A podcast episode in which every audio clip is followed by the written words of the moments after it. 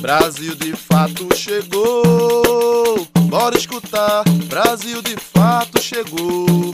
Um programa popular, Brasil de fato chegou. Bora escutar, Brasil de fato chegou. Um programa popular, pra quem é trabalhadora, pra quem é trabalhador, ele traz informação, não é manipulador. Pra quem é trabalhadora, quem é trabalhador, ele traz informação, não é manipulador. Olá, você está ouvindo o programa Brasil de Fato Bahia. Eu sou Gabriela Morim. Na próxima hora vou trazer para você notícias em uma versão popular da Bahia, do Brasil e do mundo.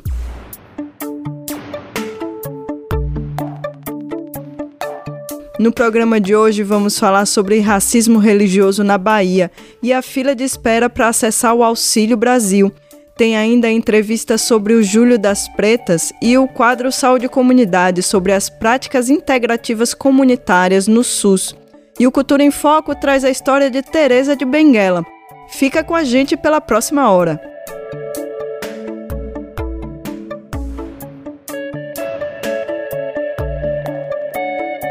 Os terreiros e outros espaços de religiões de matriz africana seguem sendo alvo de racismo religioso na Bahia.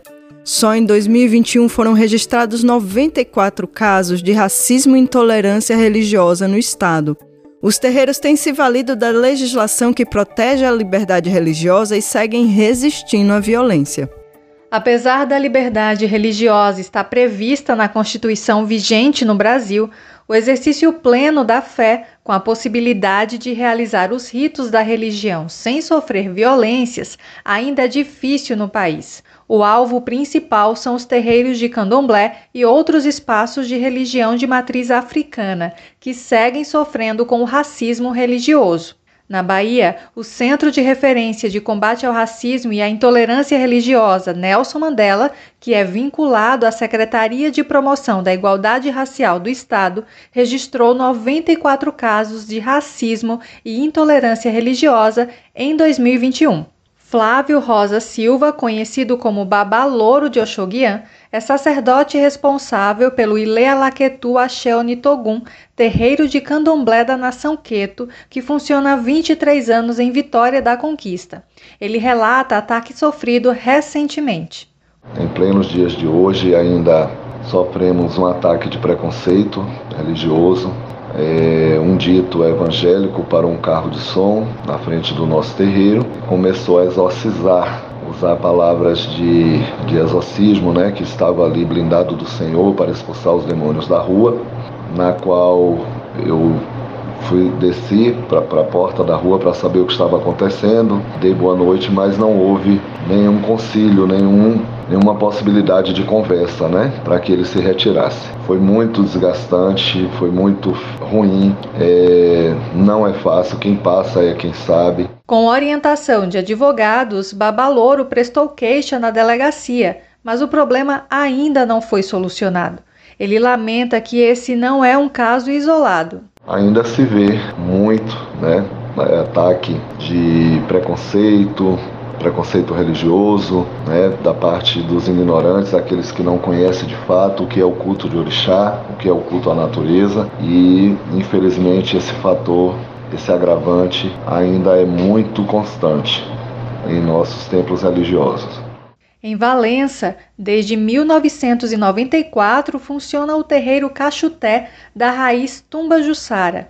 Mameto Matambalé relata os ataques sofridos ao longo desse tempo de existência. Os ataques que nós sofremos é, a partir das ações racistas de um pastor convertido recentemente, que desde 2018 vem não só entregando panfletos né, de, de conversão ali no nosso terreiro, né, da religião dele, como nos ameaça é, dizendo que é dele uma faixa de terra pequena que nós ocupamos há muito tempo para uso de uma biblioteca é, municipal, uma biblioteca que fica aberta ali na comunidade, onde nós colocamos livros e ali as pessoas vão. Ele começou ações de racismo religioso dizendo que aquele pedaço era dele.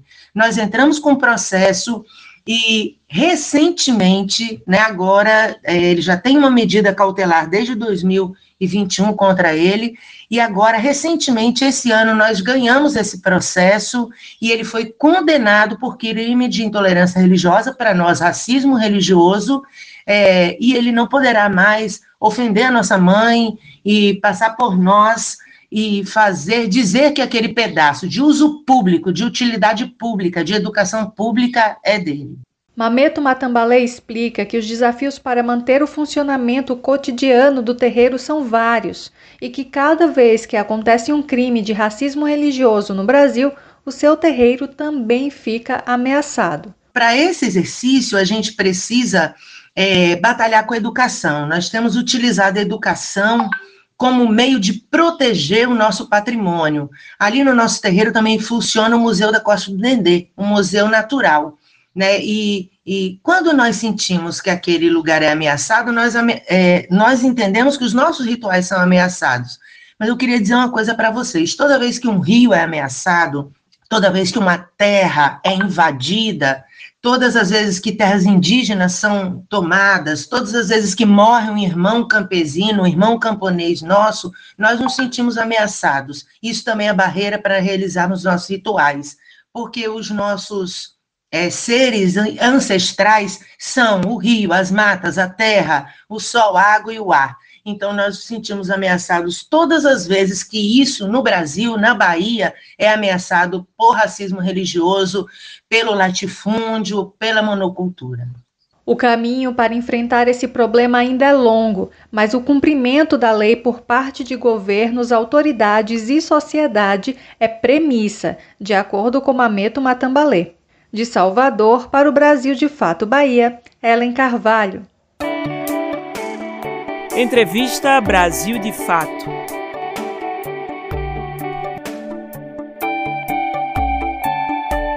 Em 25 de julho é comemorado o Dia Internacional da Mulher Negra, Latino-Americana e Caribenha.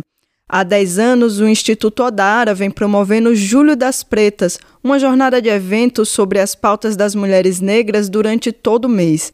Esse ano, o tema escolhido para a jornada foi Mulheres Negras no Poder Construindo o Bem Viver. Na entrevista dessa semana, conversamos com Joyce Souza Lopes, coordenadora do projeto Pretas no Poder, Participação Política, Representatividade e Segurança de Ativistas Negras. Nós falamos sobre o tema do Júlio das Pretas, avanços nessas pautas e as lutas que se seguem. Bom dia, Joyce. Segundo o IBGE, apenas 2% de mulheres negras no Congresso Nacional, né? Como essa subrepresentação das mulheres negras na política impacta o cotidiano dessas mulheres? Temos apontado esse dado de 2% de mulheres negras no Congresso Nacional como uma das expressões da violência política de raça e gênero contra mulheres negras. Então, a subrepresentatividade é a expressão do racismo estrutural na esfera política institucional. É o mesmo fundamento de subrepresentatividade de todos os espaços que a colonialidade branca instituiu como espaço de poder. Nós somos minoria no judiciário, na medicina, na engenharia, na economia. Quando a gente pensa a ocupação desses espaços na perspectiva da representação, a gente corre o risco de nos contentarmos com o preto único, com a meritocracia. Quando a gente trata sobre representatividade, devemos partir do dado demográfico que nos informa que 50, 54% da população brasileira é negra e que as mulheres negras formam o maior grupo populacional do país, sendo 28%. Então a conta não fecha, né? Se somos 28%, não há possibilidade de representatividade em uma taxa de 2% de ocupação de cadeiras eletivas. Então é uma lacuna gritante e extremamente violenta. Né?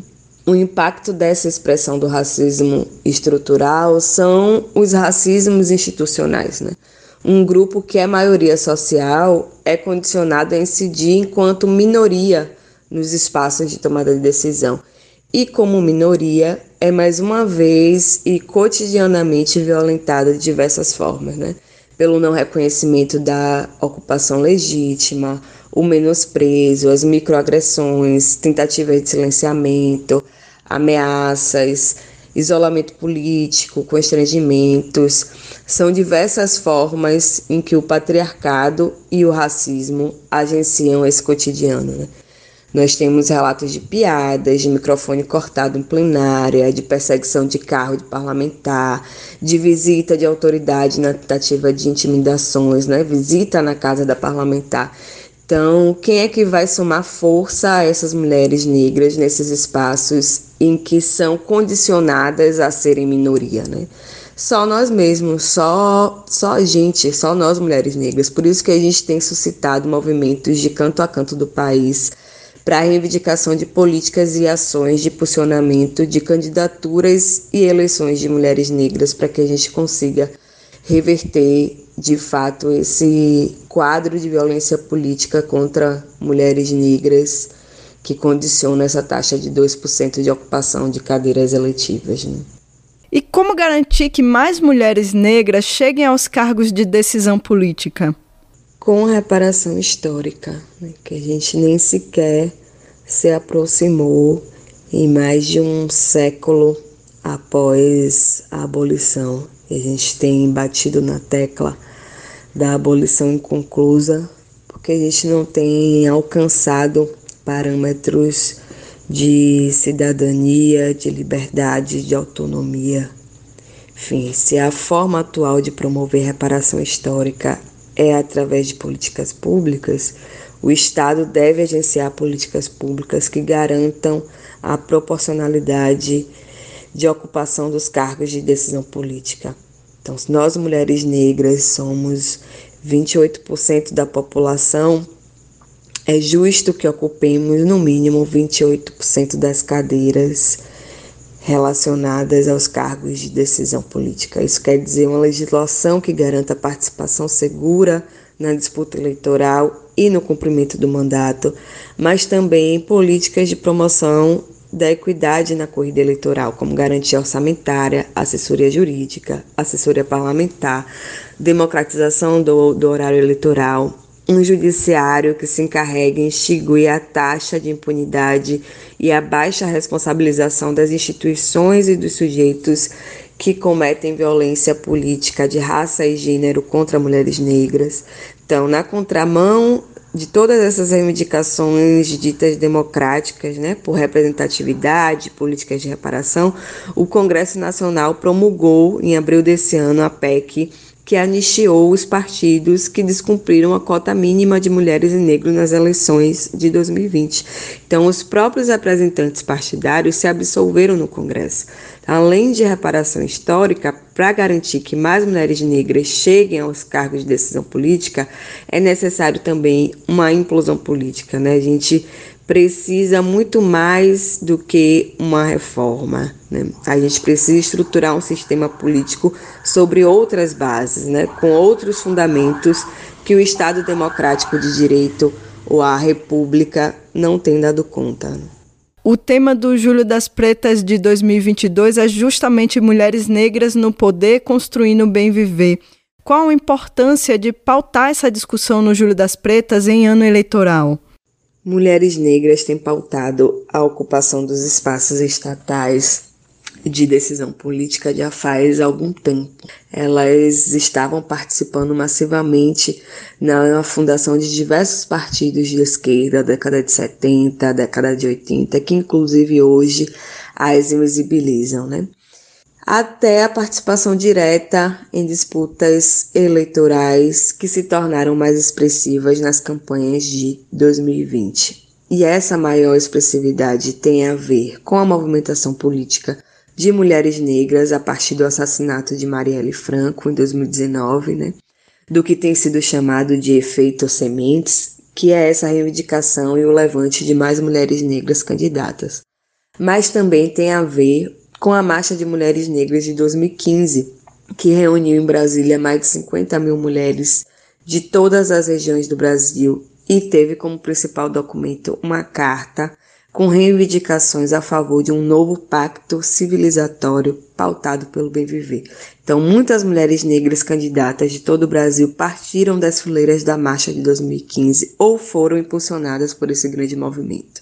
Então, nós, como movimento de mulheres negras, reconhecemos o esforço, a estratégia política e afirmamos o nosso apoio àquelas que têm se colocado para o jogo da disputa, especialmente as que são nomeadas pelo movimento. Agora, temos dito também que compreendemos essa estratégia não como acesso ao poder, e sim como possibilidade de incidência política, porque o poder, tal como está posto nessa estrutura colonial, patriarcal, racista, que é o Estado brasileiro, não nos compete, não irá nos agregar e nem devemos querer ser agregadas, né, integradas. Ou seja, a curto prazo é importante que as cadeiras sejam ocupadas, né? A longo prazo, o poder que queremos é o do bem viver, é o poder de uma vida digna, em plenitude com nossa ancestralidade, que a gente não precise colocar na mesa e reivindicar os mínimos sociais ou o atendimento de necessidades básicas, né? O bem viver não cabe em um projeto de campanha eleitoral ou em um mandato, né? Mas atualmente, o mandato de uma mulher negra pode dar sustentabilidade para parte de nossas demandas políticas que são emergentes, né? Como dizia Carolina Maria de Jesus na década de 40, o Brasil precisa ser governado por quem conhece a fome. E hoje a gente diz que conhecemos a fome, conhecemos o racismo, o patriarcado, mas também conhecemos experiência de quilombo, de quilombismo e temos um projeto em construção que é o bem viver. Então é importante pautar isso em 2022, que é um ano eleitoral, mas não começamos a pautar isso agora e é importante que reconheçamos que o projeto de nação não se pauta em dois, em dois anos ou em quatro, em quatro anos. Pode explicar para a gente o que é o projeto Pretas no Poder do Instituto Odara e como ele tem atuado nesse cenário?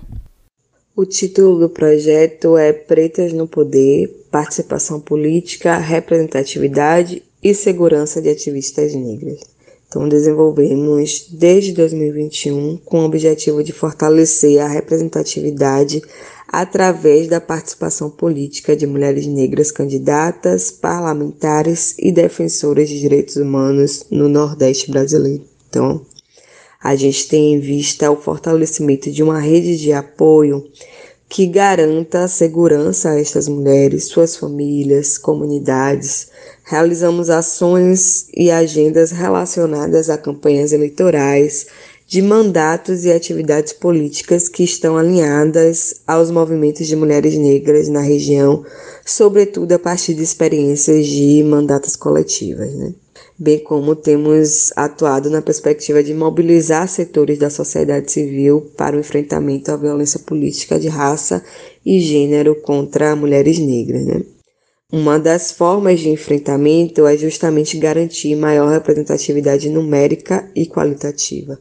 Então, temos trabalhado na perspectiva de potencializar nossos votos e agendas políticas para a conquista de direitos para a população negra. Então, na perspectiva de traçar caminhos com essas mulheres, a gente tem agenciado coletivamente algumas ações, como dito, prioritariamente no Nordeste, como Março de Lutas, é, a partir de nossa articulação enquanto rede de mulheres negras do Nordeste, que nesse terceiro ano seguiu com a agenda de ações coletivas protagonizadas por mulheres negras, com a temática central de promoção da participação política e enfrentamento à violência política contra mulheres negras.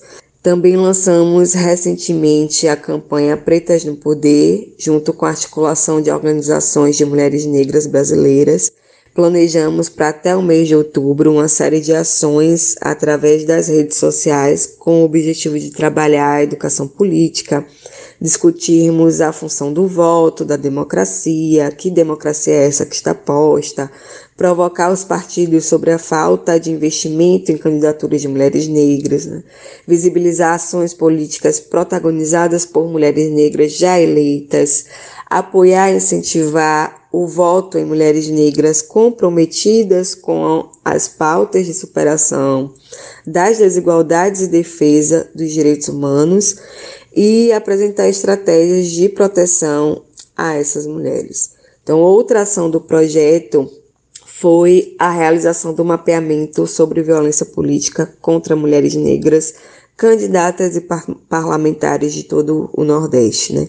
A partir de nossa articulação em rede, fizemos um levantamento que resultou em um dossiê denso e bastante crítico sobre a questão, né? um material inédito em termos regionais. Né?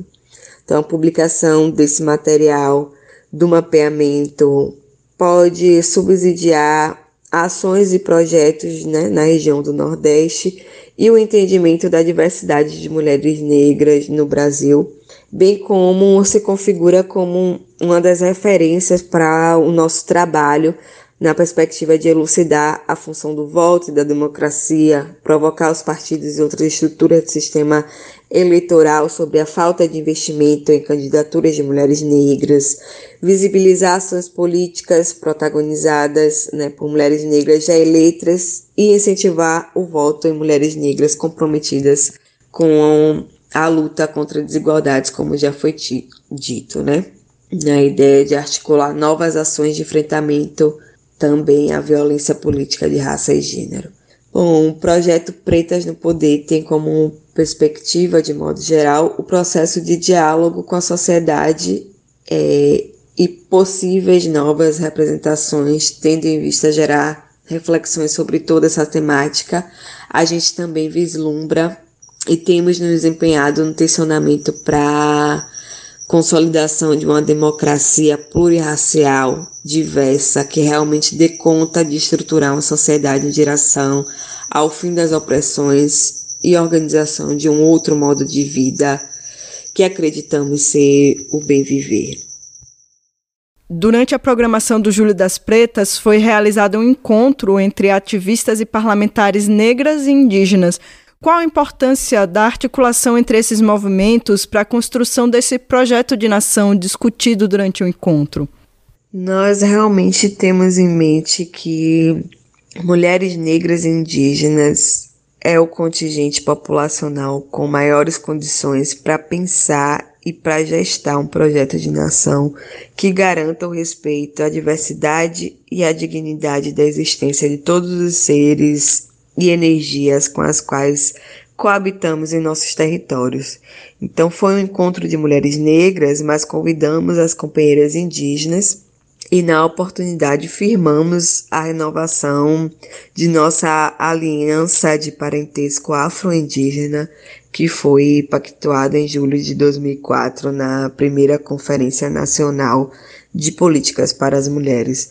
Então, no encontro, a gente construiu juntas uma carta aberta à sociedade, apontando as questões que são inegociáveis para mulheres negras e indígenas na disputa por poder. Então, foi mais uma oportunidade de entendimento comum sobre os aspectos e as noções de acesso a direitos, sobre incidência política, sobre o que entendemos enquanto bem viver e tudo isso a partir das perspectivas, experiências e dos saberes de mulheres que nos revelam mais uma vez a pluralidade cultural, geracional, territorial, de sexualidade de mulheres e dos povos negros e indígenas no Brasil. Então, a gente sai desse encontro com a certeza de que nossas cosmopercepções são muito semelhantes, né? Nós temos muito a trocar nesse processo de defesa e construção do, do bem viver.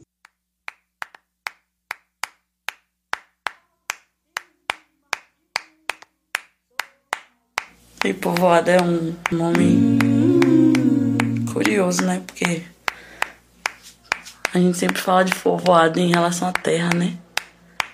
A terra é povoada nós também essa terra. A gente também é terra que povoa. Deus te ajuda, Deus te ajuda, te livre do mal. É tudo bom, viu, filha?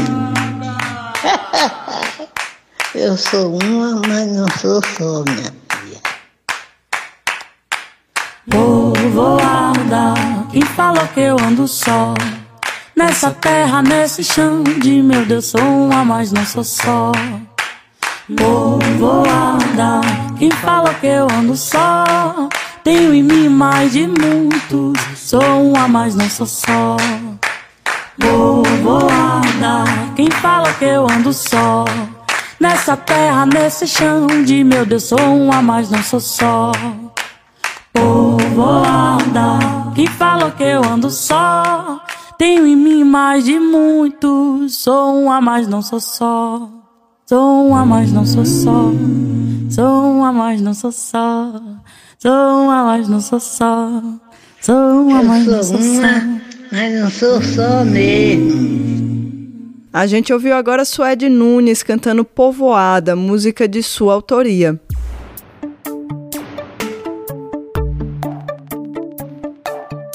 O Brasil tem hoje uma fila de quase 3 milhões de famílias à espera de receber o Auxílio Brasil. Programa que substituiu o Bolsa Família e que deve ser finalizado ainda esse ano. Segundo especialistas, a explicação para uma fila tão grande é o sucateamento das políticas públicas de assistência social e o empobrecimento da população em geral. A quantidade de famílias no país que aguardam o recebimento do Auxílio Brasil é de aproximadamente 2 milhões e 800 mil. Esse levantamento é da CNM, a Confederação Nacional dos Municípios, com base em dados registrados até abril deste ano. Além do empobrecimento da população diante da alta da inflação do desemprego e do emprego informal, especialistas em benefícios e assistências sociais apontam que o sucateamento no setor também deve ser levado em conta. Especificamente, são citados desmantelamentos no SUAS, Sistema Único de Assistência Social. Segundo Priscila Cordeiro, integrante do Conselho Federal de Serviço Social, há uma defasagem na quantidade de cadastradores nas unidades de CRAS, Centros de Referência em Assistência Social. Ela afirma que nem os dados no setor estão sendo atualizados. No Brasil não, não tinha nenhum município que não tivesse CRAS. Né? A gente tinha ali por volta de 8.700 CRAs espalhados por todo o Brasil. Esses dados eles já não, não podem ser ditos que são realidade porque o governo não tem levado a cabo é, a sistematização do censo SUAS, que era um momento de reconhecer como estava o andamento da assistência, né, como os equipamentos estavam funcionando. Apesar da falta de dados atualizados, nas palavras de Priscila Cordeiro, o sucateamento grita no setor e com a pandemia de Covid-19, quando a crise econômica aumentou, os CRAs passaram a ser mais demandados.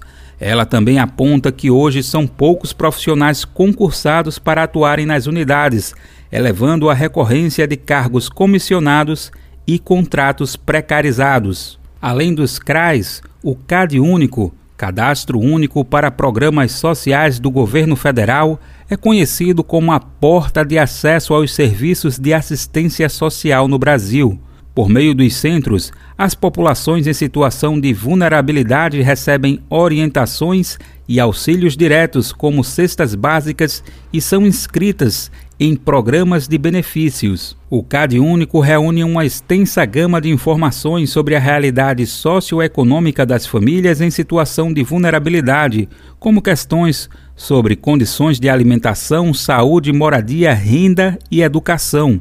Assim como Priscila Cordeiro, Éder Frossar, assistente social no município de Valença, no Rio de Janeiro, relata a vivência com o sucateamento no setor e aumento da pobreza no país. Até 2017 eu não ouvia gente virar para mim falar que estava andando na rodovia para pegar areia. É, ou então um, caso recente que pô, a pessoa falou que estava com saudade de comer lanche, um lanche inteiro. São pessoas que chegam no CRAS, porque eu vou perguntando as coisas né, durante a entrevista, porque eu preciso entender minimamente a sensação que elas estão tendo naquele local que elas vivem. Né? É, até mesmo para justificar. Então, por exemplo, quando quando eu entrego uma cesta básica, eu tenho que justificar a cesta básica. Outro apontamento sobre o desastre na operacionalização do Auxílio Brasil por quem atua no setor é a lacuna informacional que se criou quando o programa foi instituído, em outubro do ano passado. Dessa forma, ficaram para trás as estruturas que já eram utilizadas para operacionalizar o Bolsa Família. Outro pilar que caiu por terra é a interseccionalidade com outras políticas, a exemplo dos setores de saúde e educação, para se garantir a efetivação de direitos. Há uma unanimidade entre os especialistas ouvidos que o aumento do Auxílio Brasil de 400 para 600 reais, aprovado pelo Congresso Nacional, poderia ter sido feito em anos anteriores. A proposta foi defendida em diversos momentos pela oposição ao governo Bolsonaro. Cláudia Badini, economista e ex-diretora do CAD Único, afirma que antes o governo não priorizou o setor, quando já se tinha conhecimento sobre o aumento da fome. Ela aponta que apenas agora, perto do período eleitoral, algo foi feito. E aí agora, três meses né, de, de, eleição, você percebe que, nossa, é fundamental e então você faz. Só que as pessoas já estão com essa necessidade há algum tempo. Então, é, realmente, eu estou chamando de falta de planejamento para dizer o mínimo, né? Também para não inferir aí outras questões, mas é claro que não é uma prioridade. Tanto que é só praticamente a transferência de renda, né, que é feita. A gente sabe que a política de proteção social é muito maior do que isso. Ao contrário do que se entende por proteção social, o Auxílio Brasil possui um processo de financeirização atrelado ao benefício. De acordo com a medida provisória 1106, o beneficiário poderá comprometer até 40% do novo auxílio de 600 reais, o valor é maior que o aumento de 200 reais que o Congresso autorizou e que será pago somente até dezembro deste ano. O Brasil, de fato, questionou o Ministério da Cidadania em 21 de junho deste ano sobre a quantidade de brasileiros aptos a receber o benefício, mas que ainda não foram incluídos no programa. Após 20 dias, a pasta solicitou uma prorrogação do prazo de 10 dias para atender a solicitação, alegando, em suas palavras, complexidade para elaborar a resposta. O Brasil, de fato, aguarda um retorno. Possíveis atualizações podem ser vistas no site brasildefato.com.br. Da Rádio Brasil de Fato, com reportagem de Caroline Oliveira de São Paulo. Locução: Daniel Lamir. Cultura em Foco. A gente já falou hoje aqui que o 25 de julho é Dia Internacional da Mulher Negra, Latino-Americana e Caribenha. Mas o que a gente não contou é que aqui no Brasil, esse também é o Dia Nacional de Teresa de Benguela, líder do Quilombo Quariterê. A repórter Ellen Carvalho conta pra gente um pouco da história dessa mulher que virou Dia Nacional no Brasil. Foi ela, foi ela, foi ela, Rainha Teresa de Benguela. No dia 25 de julho, no Brasil, é comemorado o Dia Nacional Teresa de Benguela e da Mulher Negra. Mas você sabe quem foi Teresa de Benguela e por que uma data em sua homenagem? Teresa de Benguela viveu durante o século XVIII na região do Vale do Guarapé, no atual estado de Mato Grosso. Foi uma líder quilombola que lutou contra a escravidão, o racismo e o patriarcado. Ela e seu marido, José Piolho, eram representantes do quilombo do Quariteté. Há alguns desencontros na história contada sobre sua trajetória, mas se sabe que Teresa assumiu o comando do quilombo por duas décadas. Sob a liderança da rainha Teresa, os negros e índios quilombolas se sustentavam por meio da agricultura e produziam algodão para fazerem tecidos que eram trocados em feiras por armas e outros equipamentos usados no quilombo contra as invasões dos colonizadores, ou seja, ela criou estratégias de organização e defesa do quilombo Quariteté, que reunia cerca de 200 pessoas. Teresa de Benguela viveu e reinou até 1770. Sua morte tem duas versões: uma de que ela foi presa e morta pelos bandeirantes, outra de que ela teria se matado após ser presa. A rainha Teresa de Benguela dedicou sua vida a proteger as pessoas negras e os índios na busca pela liberdade. Ela segue viva em cada mulher negra, em cada pessoa que subverte a ordem imposta pelo racismo, machismo e exploração capitalista. De Salvador para o Brasil de Fato, Bahia, Ellen Carvalho.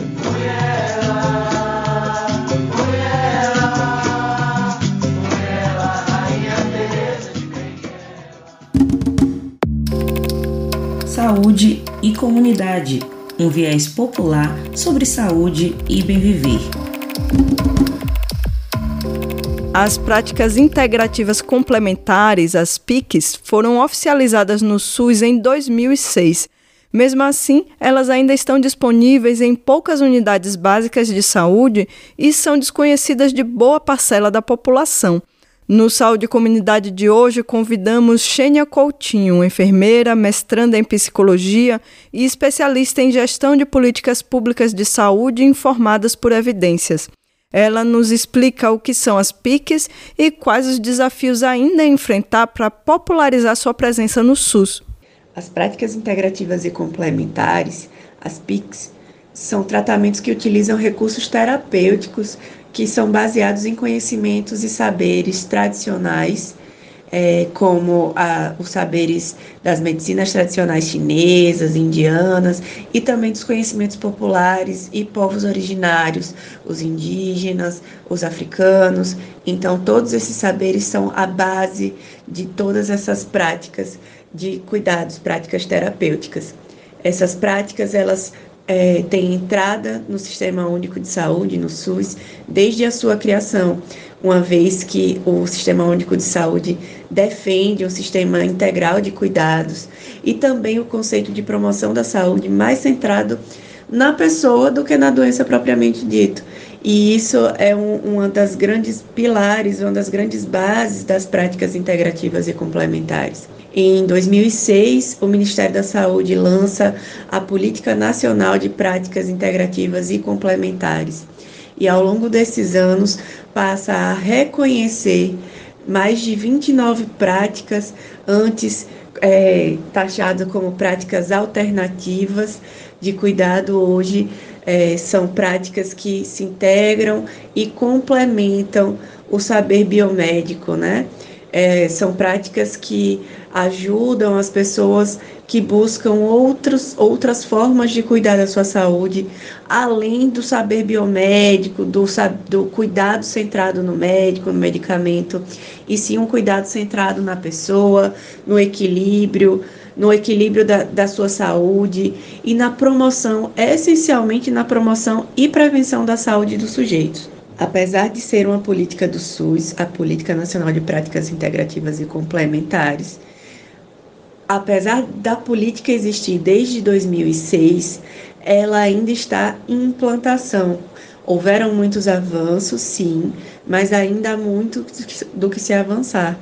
Estudos da Fiocruz vão mostrar que as práticas integrativas e complementares hoje são desenvolvidas muito por, por causa dos profissionais de saúde e não por conta de agendas programadas e de é, ações que venham de práticas instituídas pelos governos, pelas secretarias estaduais e municipais de saúde. Então, a gente tem muitos desafios. Um dos desafios é o não financiamento dessas práticas, não haver um custeio, não haver um incentivo financeiro para implantação dessas práticas nos serviços de saúde, para que possa ser disseminado, para que possa ser estruturado enquanto uma agenda é, continuada de oferta à população, desde práticas como massoterapia, auriculopuntura, acupuntura, aromaterapia, arte terapia e diversas outras práticas, práticas corporais que são reconhecidas, que existem estudos comprovando a sua eficácia e a sua eficiência no tratamento e na prevenção da saúde da população brasileira.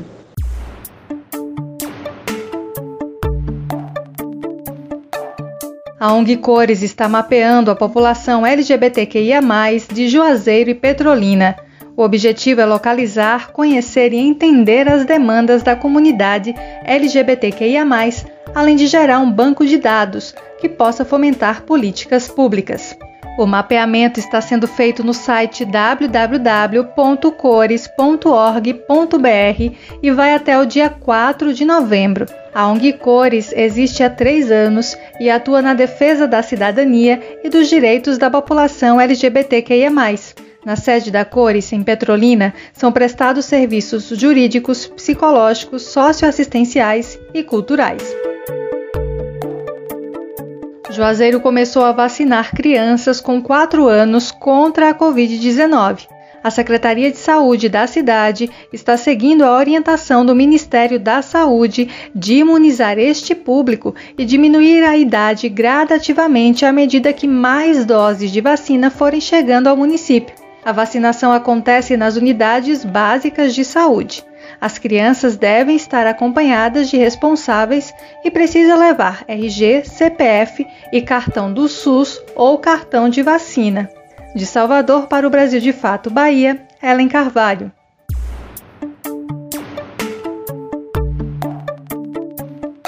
Vamos agora para o nosso giro pelo Nordeste com as notícias da região em até 20 minutos.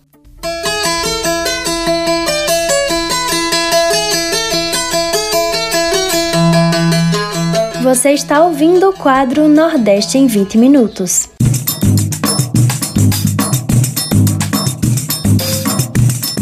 Olá, gente. Eu sou a Leitairine e vou acompanhar você no Nordeste em 20 minutos para darmos um giro pela nossa região. Toda semana te encontro com conteúdos que trazem uma visão popular do que tem acontecido por aqui. Vamos comigo para mais essa volta nas notícias.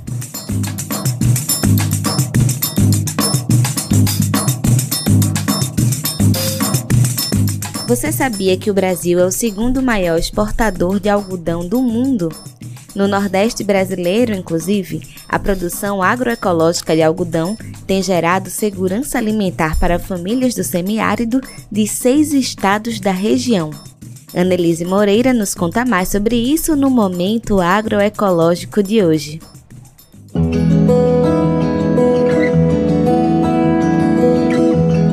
Momento Agroecológico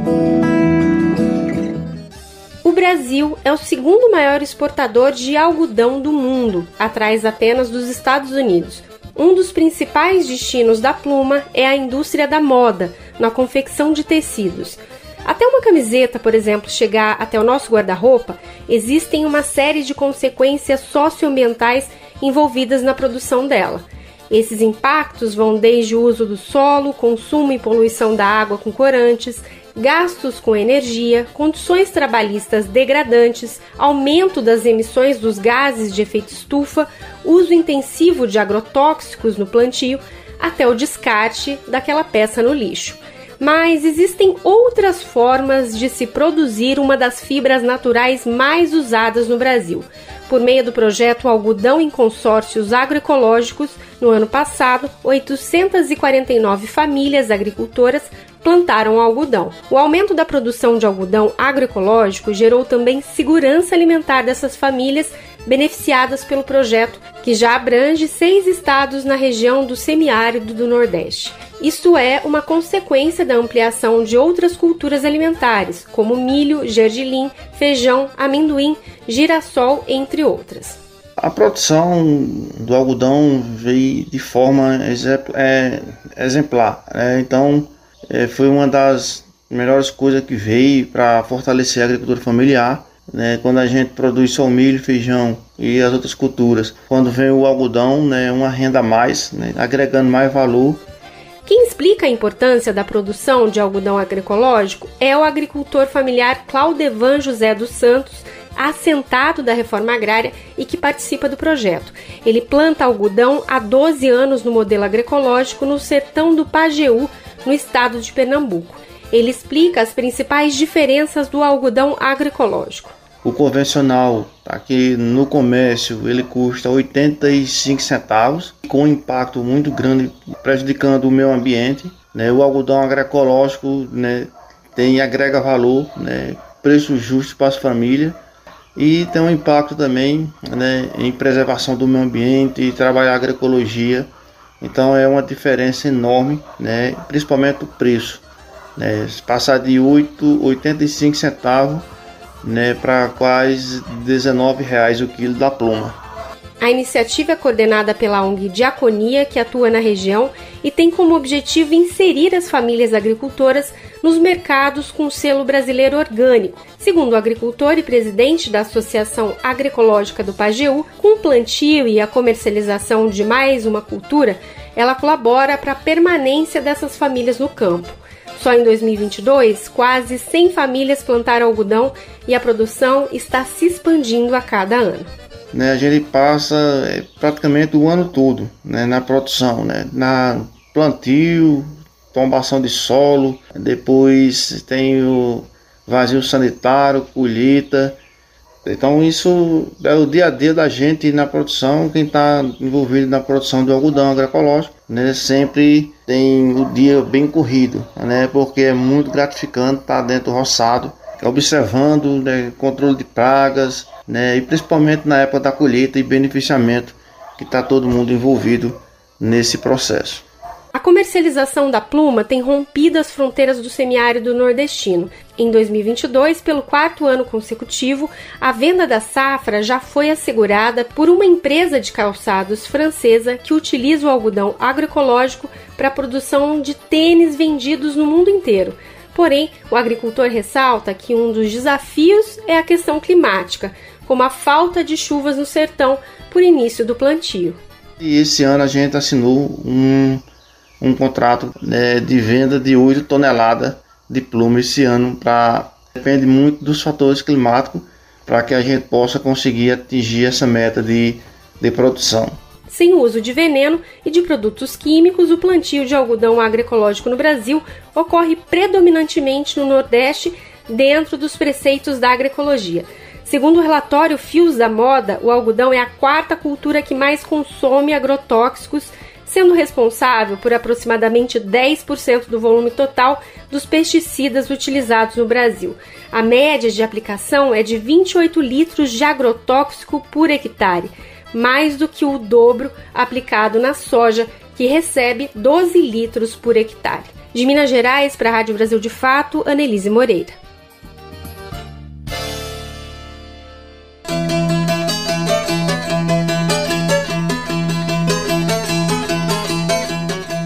A vigésima parada LGBT+, da cidade de Maceió, em Alagoas, já tem data para acontecer. Será no próximo dia 31 de julho, na Orla de Cruz das Almas. Este ano, o tema da parada será Discurso de ódio não é opinião, ressaltando a importância do respeito a todas as pessoas. Mas antes, no dia 26, um evento de abertura vai apresentar a parada, que ocorrerá de forma gratuita, com apresentações artísticas, palestras, feiras de empreendedores locais e o tradicional trio elétrico.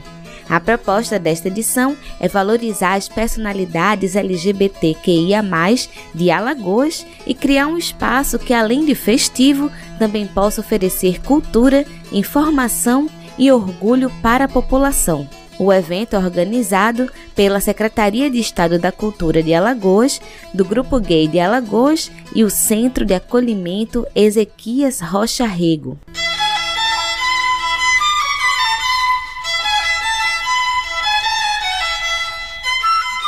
As comunidades de terreiro cumprem um importante papel como detentoras do patrimônio civilizatório dos descendentes de africanos no Brasil. E para introduzir essa discussão nas mídias, o Centro Cultural Bom Jardim, instituição voltada para a promoção da arte e expressões culturais do governo do Ceará, criou o podcast Povos de Terreiro, onde babalorixás e ialorixás de terreiros de Umbanda, Candomblé e Jurema vão falar sobre a importância de suas identidades religiosas.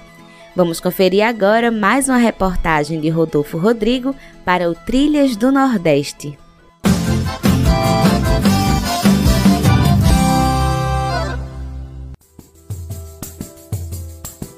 Quando os conhecimentos ancestrais negros atravessaram o Atlântico, bordados nas peles dos povos escravizados, a fé se reinventou como possibilidade de vida ante o processo da colonização branca. Nos terreiros de Umbanda, Jurema e Candomblé, através dos babalorixás e ialorixás, Exu abre caminhos para que toda casa seja encruzilhada de saberes coletivos.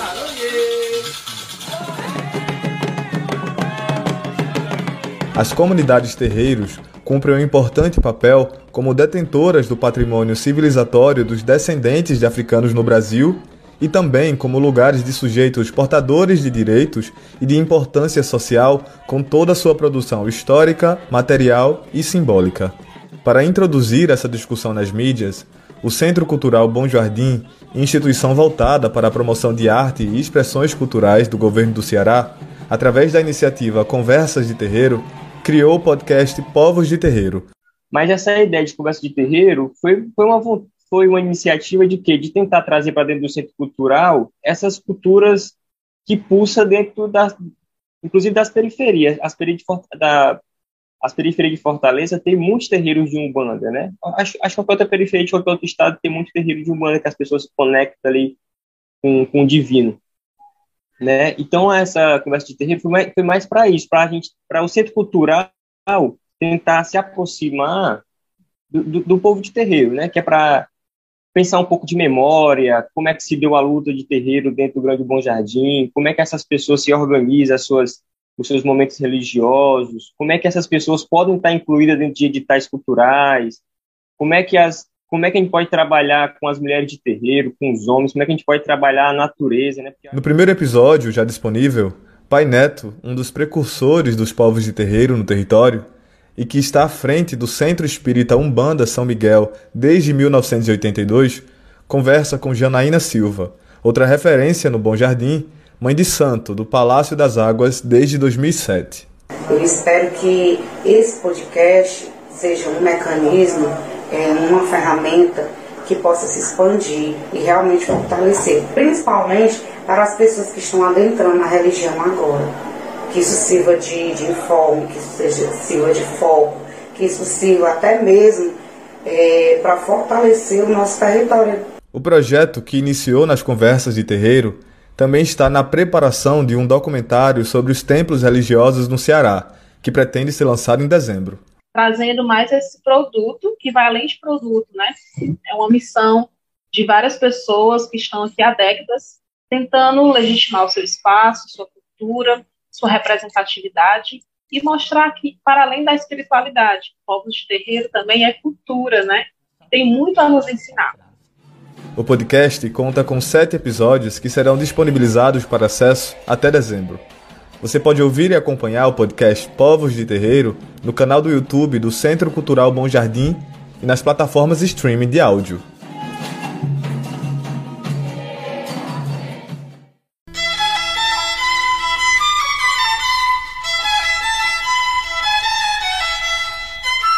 Através da leitura e dos esportes, uma ONG desenvolve um trabalho social importante num bairro periférico da zona norte do Recife.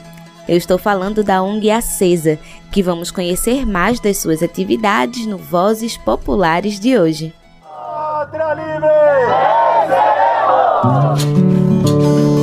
Vozes Populares a partir da compreensão do poder da leitura e do esporte para desenvolver um trabalho social e educacional, um grupo de amigos se juntou para fundar a ONG Acesa em 2011 no Recife. Vamos conhecer um pouco mais dessa organização e suas atividades? Eu sou Vanessa Gonzaga e essa é mais uma edição do Vozes Populares.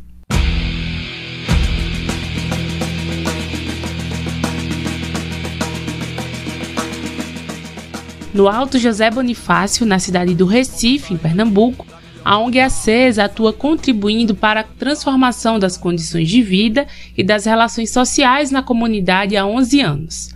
Fábio Silva é presidente da organização e conta como começou a iniciativa. A Acesa surgiu em 94, né, no período da Copa, onde a gente criamos um time de futsal para disputar competições entre os bairros. É, em 2004, com o passar do tempo, vimos que poderíamos fazer mais coisas. Aí surgiu a biblioteca comunitária. Só em 2011 que conseguimos tirar o CNPJ, né? e aí com o objetivo mesmo de dar acesso tanto ao esporte como à cultura, né? com o objetivo de desenvolver né? através justamente das ferramentas educacionais, culturais e esportivas.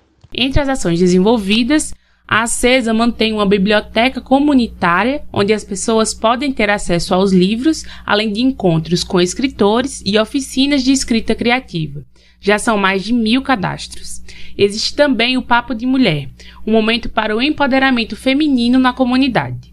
Na área esportiva, a organização oferece aulas de futsal e vôlei para pessoas de 9 anos de idade até os 40 anos. Também são realizados passeios culturais para teatros, cinemas e museus como forma de dar acesso à cultura para todos os grupos, crianças e idosos. Com o começo da pandemia, a ONG viu a necessidade de oferecer outros auxílios para a população, como explica Fábio. Atuamos também na questão da ação social, né? onde a gente consegue também atingir e apoiar as famílias nessa, nesse momento difícil da pandemia.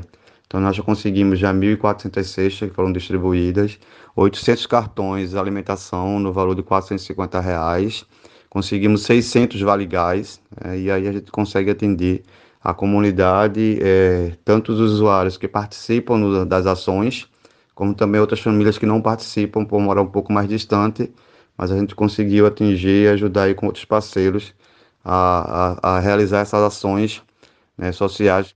Posso sair daqui pra me organizar, posso sair daqui pra desorganizar, posso sair daqui pra me organizar. Conseguir um espaço próprio para a sede é um dos desafios atuais. Pelo fato do espaço ser alugado, não é possível fazer as alterações estruturais necessárias para oferecer melhor os serviços. Além disso, com as fortes chuvas que atingiram a capital pernambucana no último mês, surgiram alguns vazamentos no local. Além da parte financeira, o pouco incentivo governamental para a cultura é outro entrave, como explica o presidente da ONG. Nós conseguimos sempre um apoio de voluntários, né? as pessoas sempre estão dispostas a contribuir um pouco do seu tempo, com o seu conhecimento. Então a parte mais material mesmo é mais complicado, né? É, hoje nós passamos também na cultura com essa falta de acesso, né, de incentivo e, e de apoio mesmo financeira. Desorganizar, que eu desorganizando posso me organizar, que eu me organizando posso desorganizar. Fábio compartilha que a ONG precisa de voluntários, principalmente na área de educação, para auxiliar na alfabetização de pessoas idosas mas qualquer pessoa que tenha tempo e algum conhecimento para compartilhar será bem-vinda. Para acessar os serviços prestados, as pessoas podem fazer o cadastro na sede da ONG. Você pode conhecer um pouco mais do trabalho da Acesa através do Instagram AcesaONG. Que eu me organizando posso desorganizar, que eu me organizando posso desorganizar.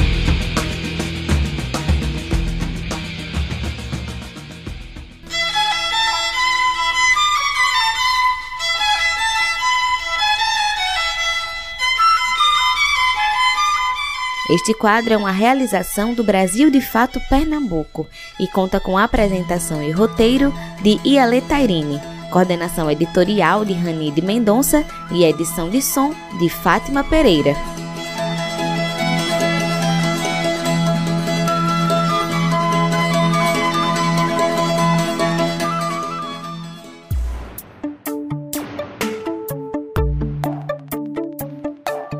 Por hoje ficamos por aqui. Se você quiser entrar em contato conosco, enviar suas sugestões, manda uma mensagem para o WhatsApp 75998439485. Participaram deste programa Ellen Carvalho na produção e reportagem, Fátima Pereira na edição, Daniel Lamy na reportagem, eu, Gabriela Morim, na locução, roteiro e produção e todo o coletivo que constrói o Brasil de Fato Bahia. Nós ficamos por aqui, boa semana e até o próximo domingo.